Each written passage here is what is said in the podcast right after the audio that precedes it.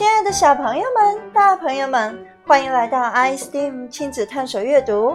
请赶紧找个舒服的地方，我们一起开始好玩、好听的故事了。那首先，我们来温习上次课内容。小朋友们，一起回顾一下上次课我们认识的好朋友是谁呀？珍珍。那故事讲的是珍珍倒霉的一天。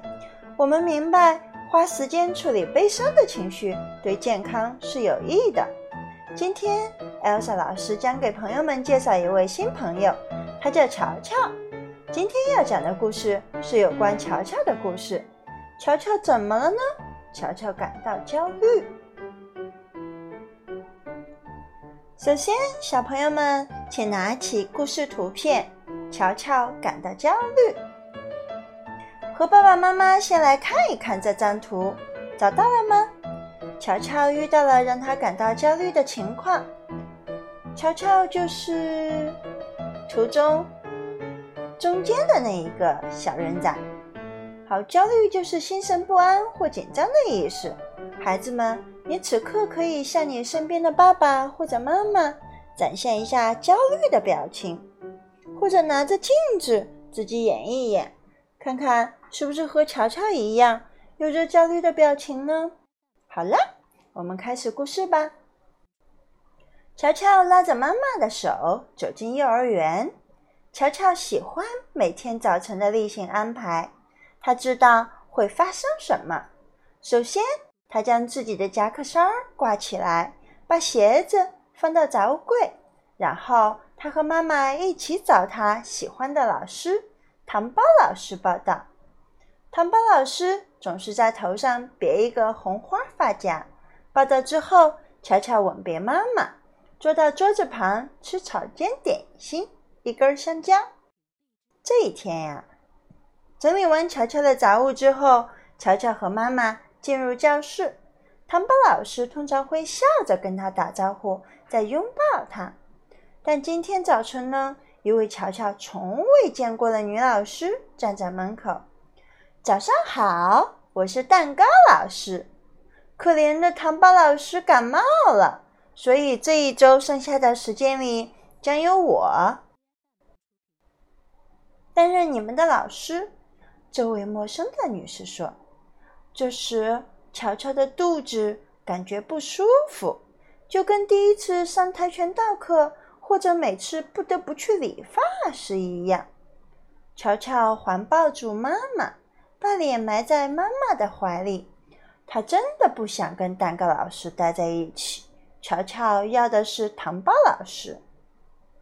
小朋友们，乔乔感到焦虑的故事讲完了。你们知道乔乔怎么就焦虑了吗？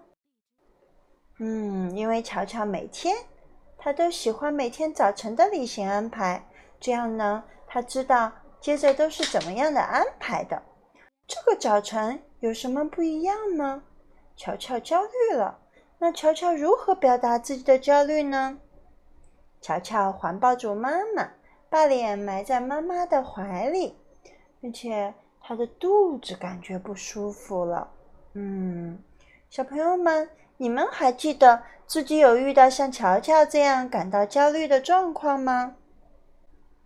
焦虑，小朋友们，你们注意到了吗？娇娇、乔乔的焦虑来源，嗯，是一种安全警示，让他感到不安全。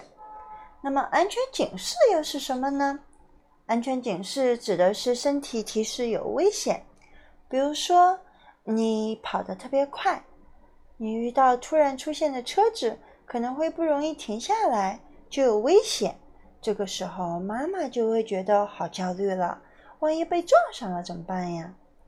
那如果是我们感到焦虑，是不是就会使我们不能去做应该做的事情呢？比如说，小朋友来到 iSteam 上课，发现喜欢的卡卡老师换成了不熟悉的金鱼老师。卡卡老师像妈妈一样亲切，金鱼老师戴着眼镜，小朋友不熟悉。如果你是这个小朋友，你会怎么弄呢？是不是不愿意进教室，还是冲进去说：“你是谁？我的卡卡老师呢？” 小朋友们，你可以告诉我哟。好，小朋友们，我们一起来分享一个词汇，这就是今天学习的焦虑。那焦虑是对亲人或者自己生命安全、前途、命运等的过度担心而产生的一种烦躁情绪，其中包含着嗯挂念、着急、忧愁、紧张、恐慌、不安等成分。它与危急情况和难以预测、难以应付的事件有关。如果事情过去了或者解决了，那焦虑就可能解除了。那在这里呢，跟小朋友和家长一分享一些建议。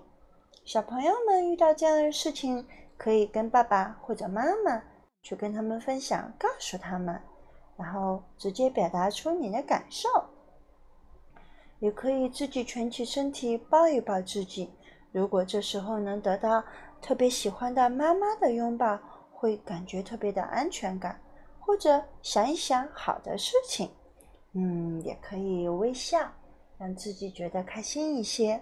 或者唱一首自己喜欢的歌，或者能听或者讲一个笑话，或者像这样深呼吸，然后再慢慢的把气呼出去。然后也可以一起唱一唱歌，比如说，嗯，小朋友听一听好不好听？哒哒哒哒哒哒哒哒哒。如果你紧张，你也知道自己紧张，那就唱一个歌。如果你紧张，你也知道自己紧张，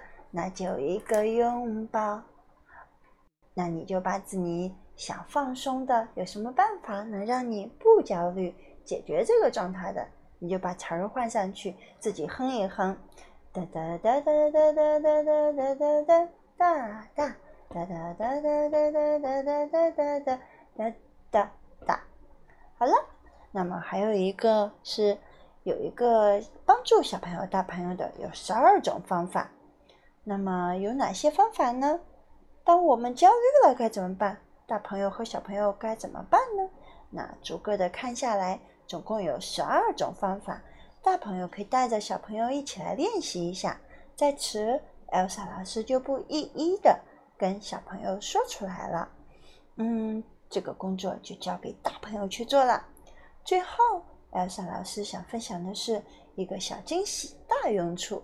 那我们 iSteam 亲子情绪探索课程总共有十三期，嗯，今天是第三期。那小朋友们，请大朋友们。可以将这个朋友圈转发集赞三十个，就可以到中心找莎莎老师领取十三期的故事卡片了。好，这个就是给大家的小惊喜。最后，如果小朋友和大朋友们有什么问题，欢迎语音或者文字进来哟。今天就到这了，我们下一期再见，谢谢大家，再见。